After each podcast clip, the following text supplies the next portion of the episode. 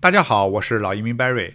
最近一个月，我们公司不少等待移民的客户陆续收到了移民纸，显示移民部正在大力加速移民审批。移民部也公布了数字，随着疫情缓解和边境的逐渐开放，近期有二十万新移民登陆加拿大。那今天这期话题，我就以安省为例，简单的帮大家介绍一下。新移民登陆后需要办哪些手续？第一，申请永久居民卡啊，也叫枫叶卡，这是一种类似咱们中国身份证大小的卡片啊，相当于永久居民的身份证。目前新移民有两种登陆方式，一种就是传统的从境外登陆加拿大，还有一种就是 virtual landing，叫虚拟登陆啊，就是针对。这个人已经在加拿大境内的申请人啊，只要在网上填写信息就可以完成登录。传统登陆啊，你坐飞机下飞机到海关办理登陆手续，你要提供一个在加拿大境内可靠的邮寄地址啊，亲戚朋友的用他们的也可以。正常情况下，移民局会在四周左右的时间将枫叶卡寄到你指定的地址。虚拟登陆。我们的客户有的等了一两周就收到枫叶卡了，也有的等了两到三个月时间。枫叶卡是一批一批制作的，所以收到卡片的时间有长有短。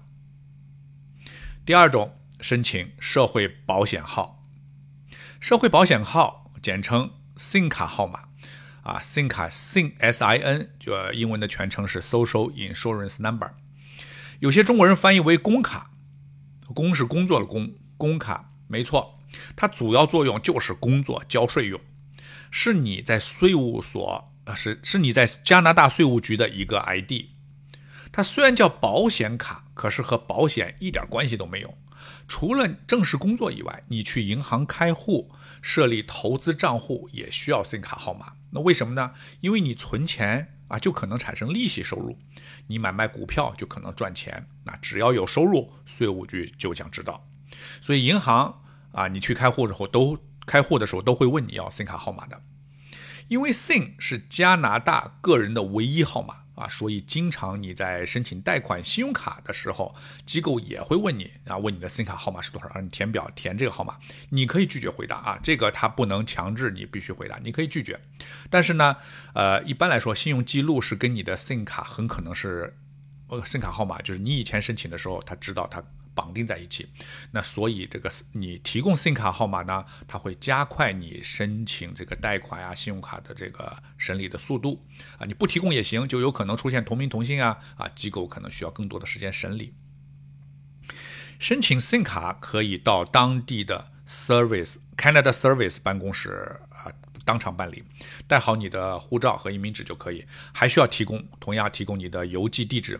那工作人员他审核以后，就会开一个写有你姓名，还有一个 SIM 卡号的一个收据，你当时就知道号码了。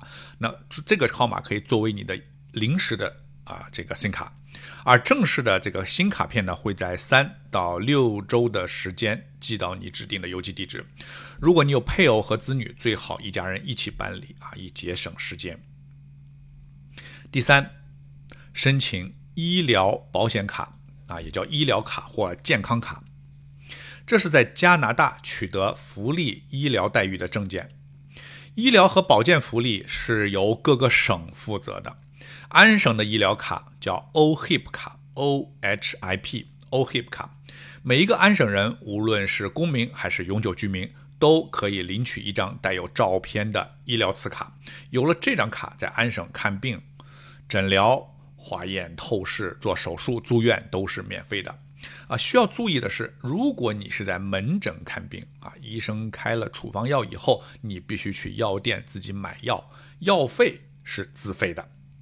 如果你有工作，大多数公司会给员工买医疗保险啊，一种 group plan 叫叫集体的医疗保险，其中你保险呢会报销部分药费啊，比例一般是从百分之六十到百分之八十不等啊，也就是说你只要花百分之二十左右的钱啊就药费，你也可以自行从保险公司买药费买那个药费保险啊，这个我不太熟悉啊，因为安省的 OHIP，安省的医疗保险已经保障的很好了，呃，也许以后我老了以后啊，也许可能会考虑啊，再买一些额外的医疗保险。那现在我个人认为啊，没什么特必呃必要。虽然医疗保险是政府给所有公民和永久居民的福利，但是如果你不办理手续啊，也不能直接享受的。所以尽早办理医疗卡也是保护自己所必须的。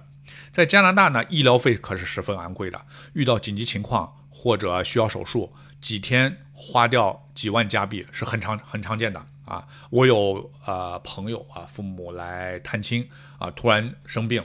啊，到医院住院几天几万很正常啊啊，所以医疗保险越早办理越好啊。前面我说了，医疗保险是由各个省的财政、各个省政府的财政支出的，每个省的规定呢，它是不尽相同，但应该是大同小异。在拿到 SIM 卡后，应该立即申请医疗卡，一家人一起办理。所需要的材料包括护照、移民纸、呃枫叶卡、SIM 卡，还有你的邮寄地址一些证明啊，比如证明你在全家已经在安省居住下来的住房合同等等。如果孩子不满十五岁啊，不用跟孩父母一起前去办理。十五岁以上的孩子啊，应该按规定啊，带持有效证件和父母一起办理。啊，如果政府发现你只是在加拿大短期停留啊，发现你没有稳定啊居住下来的打算啊，就有可能推迟发放你的医疗卡。啊，当你被确定有资格享受政府的医疗保险以后，政府会在三个月内给你邮寄医疗卡。也就是说，新移民有三个月的等待期。啊，也就是说，你登陆加拿大要等三个月以后，你才有啊安省的这种公立的这种医疗福利，啊，所以呢，入境以后的前三个月，为了安全起见，你可以啊考虑购买一个非政府型的私人的啊家庭医疗保险计划，从保险公司买。这个保险的购买呢，纯属自愿啊，你可以根据自己的实际情况决定是否购买。拿到了医疗卡之后呢，下一步就是找家庭医生 （family doctor）。加拿大看病一般都是先找自己的家庭医生，除非是急诊，才直接去医院或医务所。因为家庭医生啊，他的门诊关系是比较固定的啊。比如你有什么基础病啊、家庭遗传病啊、慢性病啊，你的家庭医生比较了解。家庭医生一般都是全科医生啊。当一些啊病患家庭医生无法处理的时候，他会给你转到专科医生啊。所以有一个固定的家庭医生啊，几乎是必须的。第四步，开设银行账户。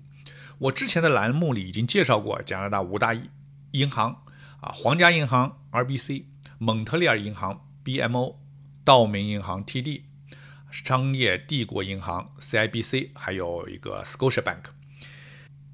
银行开户需要出示两个以上的身份证件啊，比如护照、驾照、社会保险卡、医疗卡。那加拿大银银行一般是不给持短期签证，比如旅游签证的人开银行账户的。那么开好的银行账户一般分为 checking account 和 saving account，还有你可以在银行办理信用卡。啊，加拿大呢是一个非常关注信用分数的国家，如果你的信用不好啊。都能在你的信用分数上体现。那你以后租房、买房、买房贷款这些和还有，如果还你会如果想在加拿大上学啊，办学生贷款这些都跟你的信用分数是息息相关的。所以一定要保护好自己的信用。开设银行账户以后，儿童教育基金的账户也可以一起设定，这也是政府的福利之之一啊。比如说你有孩子不到十八岁。不到十八岁，他上学，你可以给他存钱。也就是说，比如说你存两一年可以存两千五百块钱，政府给你配五百，配百分之二十啊。就是说，政府白给你五百块钱一年。那么这个钱呢，你放在银行的教育基金账户里边，你可以买股票，可以买基金。那么等孩子十八岁上大学以后，可以取出来免免税啊，取出来使用啊。即使你不买股票，你放在那儿什么都不买，政府给你配百分之二十啊，所以是非常划算的一个福利。第五。牛奶金，牛奶金原原文是加拿大儿童福利金啊，叫 Canada Child Benefit，被华人俗称为牛奶金啊，是加拿大政府按月支付给有资格申请人的这个免税的福利金啊，用以帮助供养十八岁以下儿童的成长。那有资格申请牛奶金的人呢，应该是和孩子同住的加拿大税务局居民，一般情况下是母亲啊，以母亲的名义申请。牛奶金啊，也有按父亲、祖父母或监护人申请的情况。那申请的方式呢有两种，最简单的就是网上申请，你在。你在加拿大税务局的个人账户里边就可以直接申请了啊！申请个人账户也很容易，就跟申请 email 一样，在网上点一下就可以申请。你也可以邮寄申请啊，申请填写 RC 六六表格，就是牛奶金申请表，寄往加拿大税务局，可以要求。政府将牛奶金每月用支票的方式寄到你家里啊，然后你拿支票到银行存起来就行了。也可以要求把钱直接打到银行账户啊，绝大多数人是用这种电子转账的方式啊，要政府把钱一般啊会在每个月二十号左右支付这个牛奶金，就直接打到银行账户了。啊，政府呢一般会收到你的申请后两个月内会答复啊，如果啊不需要补材料的话，钱每个月就会直接付到你的账户上了。第六步，办理驾照。那加拿大呢？这个是离不开汽车的啊。中国的驾照在加拿大可以合法开车半年啊，之后就需要持有加拿大驾照了。那在我之前呢，是专门有一期节目在介绍加拿大衣食住行的话题里边，曾经对如何考驾照有详细的介绍啊。听众可以朋友可以找以前的节目听一听啊。大致过程就是先通过交规考试，然后再通过道路考试。如果你在国内有一定的驾龄啊，你的驾照也经过了翻译啊，通过笔试后可以直接考高速啊，获得终身的驾照。好，这些就是 Barry 想到的新移民登陆加拿大后必须办理的事项啊，当然还有一些租房、子女入学、办理图书证等种种啊事宜啊。那如果大家想要了解，都可以联系我，我是老移民 Barry，我在多伦多。感谢您的收听，我们下一期再见。